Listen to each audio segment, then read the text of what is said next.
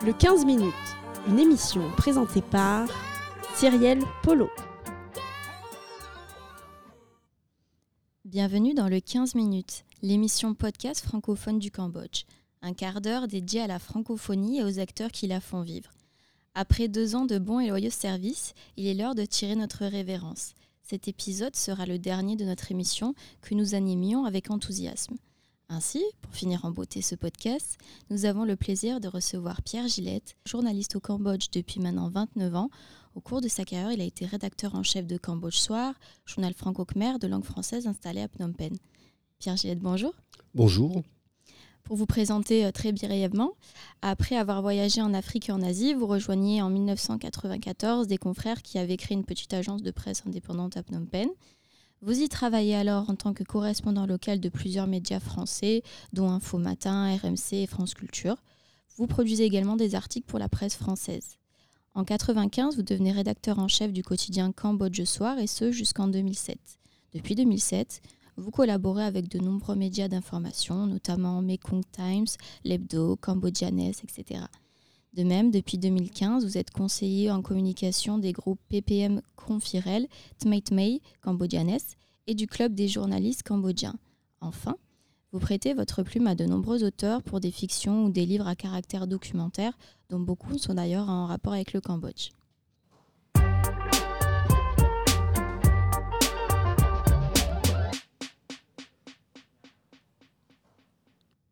Alors pour commencer, Monsieur Gillette, comment est née votre passion pour le journalisme? Je crois tout d'abord que c'est la, curiosité.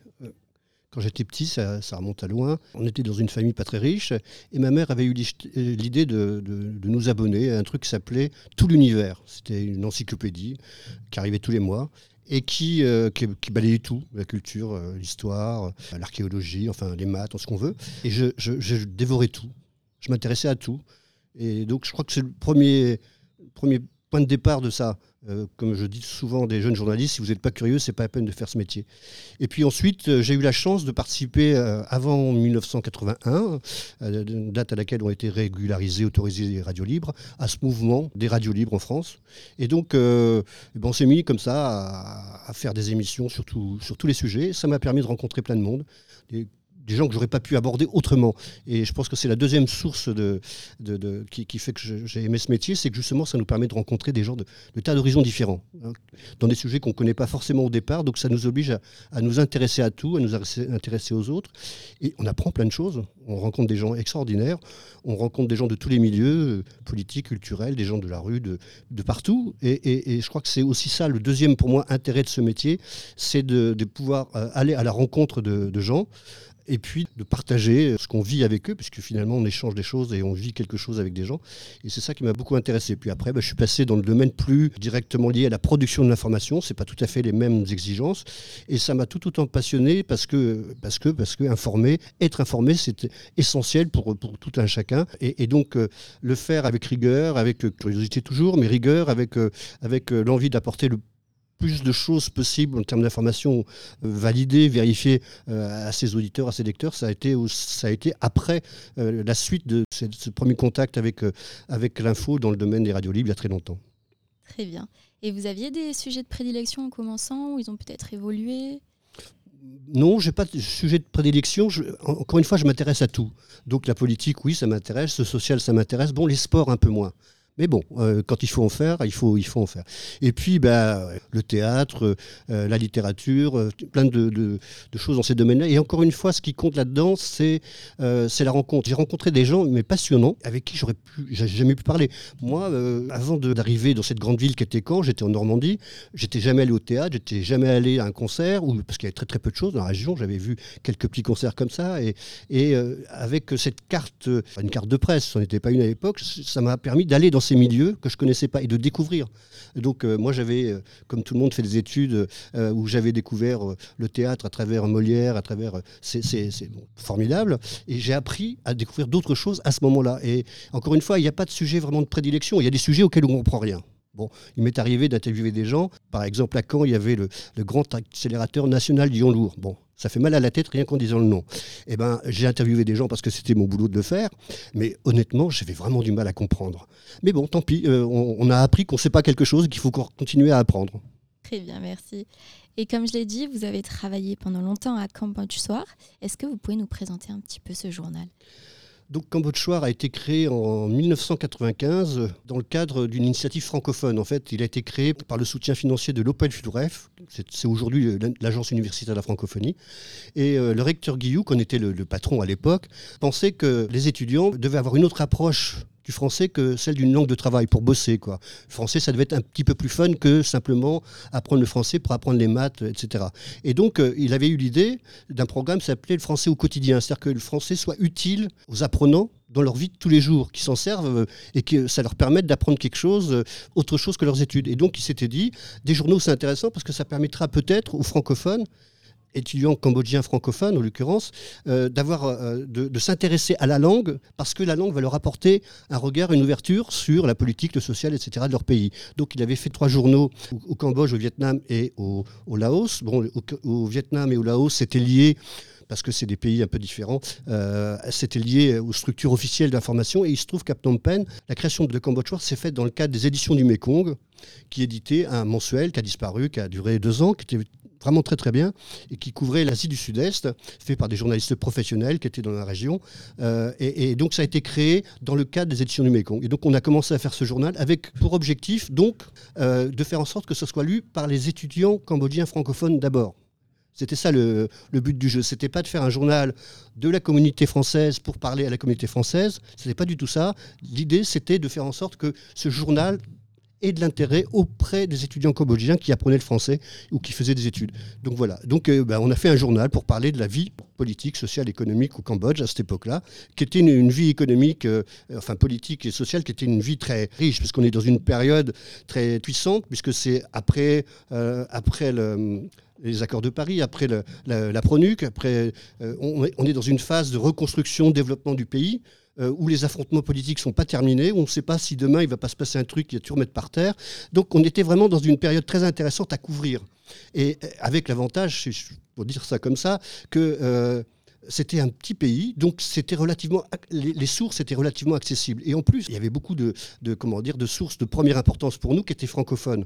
Pas seulement les sources de la coopération française ou des ONG euh, françaises, etc., mais dans, le, roi est francophone, les, dans les, dirigeants des partis politiques, beaucoup étaient francophones. Donc on avait la possibilité aussi d'avoir un accès direct euh, à, des gens par la langue française. Donc euh, on a fait ce journal dans cette idée-là.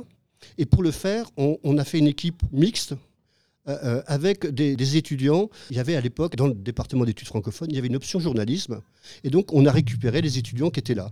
Et c'est avec eux qu'on a fait ce journal. Et donc, l'idée, c'était pas d'avoir des Français et puis des traducteurs cambodgiens. L'idée, c'est d'avoir une équipe qui travaille ensemble. Euh, donc, il y avait des sujets qui étaient plus faisables par eux, parce qu'ils connaissaient mieux les choses que nous. Euh, puis aussi, euh, c'était intéressant parce qu'il y avait une confrontation, si vous voulez, le, regard que nous, on avait en tant que Français ou étrangers, on va dire, sur le développement n'était pas le même regard que le leur, etc. Donc, il y avait cette confrontation qui était, qui était intéressante et que ça a duré euh, pour ce qui me concerne, une douzaine J'avoue que ça a été un moment de, encore une fois, un moment de. Fabriquer un journal, c'est toujours un moment d'excitation. Quand vous faites un quotidien, bon, bah, il faut que le lendemain, il soit, il soit plein. Bon, il y a aussi cette, cette contingence, donc il faut arriver à trouver des sujets et plein de choses intéressantes si possible. Bon, donc il y avait toute cette excitation qui était liée à la production même de l'info, dans un contexte qui n'était pas simple, parce qu'il y a des domaines dans lesquels c'était compliqué d'avoir des infos. Et, donc il y avait cette excitation-là. Puis aussi le, le fait d'avoir réussi, mine de rien, en quelques années, à développer une équipe moi, je suis content parce que ça fait longtemps que ça s'est arrêté, tout ça. Mais on est toujours amis, on se parle toujours, on se voit toujours. Et pour moi, ça fait aussi partie de, la, réussite de cette, aventure. Merci. Euh, nous avons inauguré il y a peu les, les 70 ans de l'indépendance au musée Sosoro avec l'exposition 1953 à France-Cambodge, un nouveau départ. Vous habitez au Cambodge depuis près de 30 ans maintenant et vous avez été un témoin direct des actions de la coopération française et de la francophonie dans le pays. Pouvez-vous nous citer quelques exemples qui vous ont particulièrement intéressé pendant ces 30 dernières années? Je vais, je vais, revenir presque 30 ans en arrière, non pas parce mhm. que c'est pas intéressant ce qui se passe aujourd'hui, mais parce que d'abord, un, je, je, je, suis moins ce, ce, qui se passe, et puis deuxièmement, parce qu'à l'époque, euh, dans ces années-là, il y avait une coopération française qui était très très importante dans tous les domaines. C'est pas comparable avec ce qui se passe aujourd'hui, euh, et, donc euh, il y a eu des tas de choses super intéressantes qui ont été faites par la coopération euh, dans des tas de domaines, notamment pour moi un domaine qui, est important, qui est celui de la formation. Et là, il y a eu des tas de trucs intéressants qui ont été faits à l'ITC, enfin bref, il y avait plein de choses à, citer. Dans le domaine de aussi la coopération médicale, il y a eu beaucoup de choses qui ont été faites. Et là, je voudrais juste en profiter pour faire un coucou à M. Claude Dumurgier, qui n'est plus, qui nous a quittés il n'y a pas très longtemps, qui a été un acteur super de, cette coopération française dans le domaine médical. Il y a eu d'autres domaines de coopération. Ça, c'est pour la, la coopération. donc, je ne pourrais pas vous citer un événement en particulier comme ça, euh, euh, parce que ça remonte à loin, et que je, risquerais de dire des bêtises, parce que la mémoire, il faut pacifier. Et euh, ça, c'est dans le domaine institutionnel. Puis il y a tout le domaine qui n'est pas institutionnel, parce qu'il y avait les ONG françaises, enfin françaises ou financées par la coopération française. Enfin, tout ça, ça fait partie un peu du même paquet, parce que la coopération française, elle agit directement, puis indirectement, en soutenant des ONG. Et il y en a quelques-unes qui sont, qui sont toujours en action, d'ailleurs. il y en a certaines qui étaient là et qui sont plus actives aujourd'hui, parce que heureusement, par exemple, dans le domaine du déminage, il y a moins de besoins, heureusement, dans ce domaine-là. Il n'y a plus besoin, comme il y avait il y a 30 ans, besoin d'handicap international pour euh, mettre des prothèses, pour soulager la, douleur de tous ces gens qui avaient été touchés par des mines. Donc, euh, mais elles étaient très, très, très importantes à l'époque, de même que Médecins du Monde, qui intervenaient dans des domaines comme, en particulier, je me souviens de la lutte contre le sida, parce que dans les années, il y a, 30 ans de tout ça, euh, HIV, c'était autre chose qu'aujourd'hui. C'était une véritable bombe. C'est plus qu'une bombe, elle a explosé d'ailleurs. Et donc, il y a des ONG françaises qui étaient dans, ces secteurs-là. puis, pour, pour parler de, de l'ONG qui existent encore aujourd'hui, qui sont encore actives aujourd'hui. Je pense à CIPAR, que je trouve est une très très belle ONG euh, qui fait des trucs super intéressants. Je pense à euh, Enfin, il y en a d'autres, euh, Cruz Art Made ou d'autres. Voilà, donc je crois que c'est difficile de se représenter ce qu'était cette coopération au moment où moi j'étais actif, j'allais dire, j'étais un élément entre, guillemets. On n'était pas des, comment dire, on, travaillait de notre propre initiative, on faisait notre nos conférences de rédaction pour décider ce qu'on mettait dans le journal, mais on était objectivement aussi un acteur de cette coopération dans le domaine de la langue, mais aussi plus généralement dans le domaine de la participation de la France ou des Français ou des francophones à, cette période de reconstruction du pays. Voilà, donc c'est quand même euh, des moments euh, forts et qui étaient encore une fois intéressants parce que c'est malheureusement, j'allais dire, puisque c'est après le malheur que ça intervient, on a eu la chance de voir, d'assister pendant un certain temps, à un moment important, à, la, à la manière dont un pays se reconstruit avec euh, des difficultés, etc., à la manière dont les gens se relèvent de tout ça, de toute cette période qui n'était pas loin. 90, 95, c'est 20 ans après 75, on n'est pas loin, les acteurs sont là, les, journalistes qu'on a dans la rédaction, ils étaient au Cambodge à cette époque-là. Donc on a pu assister à cette période-là de, de, avec une grande proximité, comme je le disais tout à l'heure. Et je pense que ça a été pareil pour tous les acteurs de la coopération. Encore une fois, je parlais, du, professeur Dumurger tout à l'heure. Il y avait des tas de passionnés qui étaient passionnés par le fait d'être là à ce moment-là dans le pays. Justement, en parlant d'un acteur qui est arrivé ces 30 dernières années, on pense à Internet. Et aujourd'hui, les réseaux sociaux ont modifié notre rapport au journalisme et à la presse. Est-ce que c'est le cas au Cambodge? Est-ce que ça a modifié votre pratique professionnelle? Euh, oui, c'est le cas au Cambodge, puisqu'on sait que les jeunes en particulier, puis même en général, pour la majorité des gens ici, la première chose d'information, c'est Facebook on s'informe par Facebook, par, par, le canal Facebook. Donc évidemment, je veux dire, les, réseaux sociaux ont modifié à la fois les, canaux, les, tuyaux par lesquels passe l'info, et puis aussi la manière de la fabriquer. C'est-à-dire qu'aujourd'hui, avec, euh, avec un petit téléphone, euh, pas de dernier cri, mais presque, enfin de, première génération, là, vous pouvez faire un, un, truc complet avec les images, le son, enfin tout, tout, tout. Vous pouvez produire vous-même d'infos moi, quand j'étais dans les radios libres, bon, euh, c'était un mouvement qui était né justement parce qu'il y avait, il y avait euh, un corsetage de l'info. Il y avait parce que c'était cher de fabriquer de l'info. Il y avait les États qui fabriquaient de l'info, puis il y avait les, grandes puissances industrielles ou quoi. Et donc, euh, ces, petites radios libres, c'était pour démontrer qu'avec pas grand-chose, on pouvait faire quelque chose, on pouvait produire aussi de l'info. Donc, je comprends, moi, comment ça se passe, ces choses-là.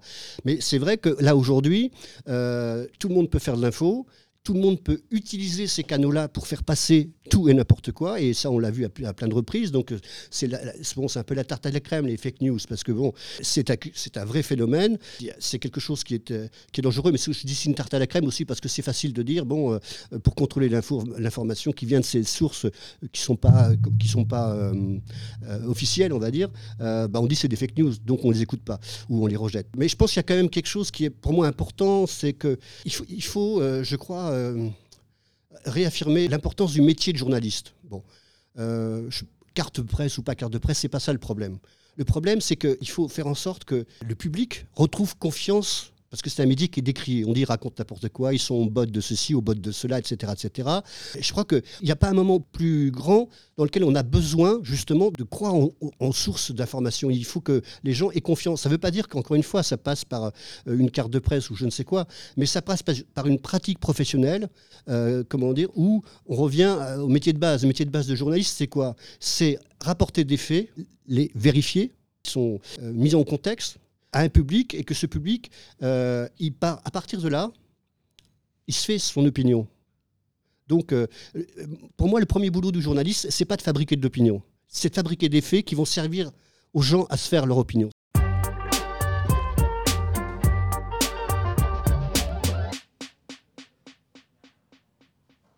C'est déjà la fin de cet épisode du 15 minutes, le podcast de l'Institut français du Cambodge.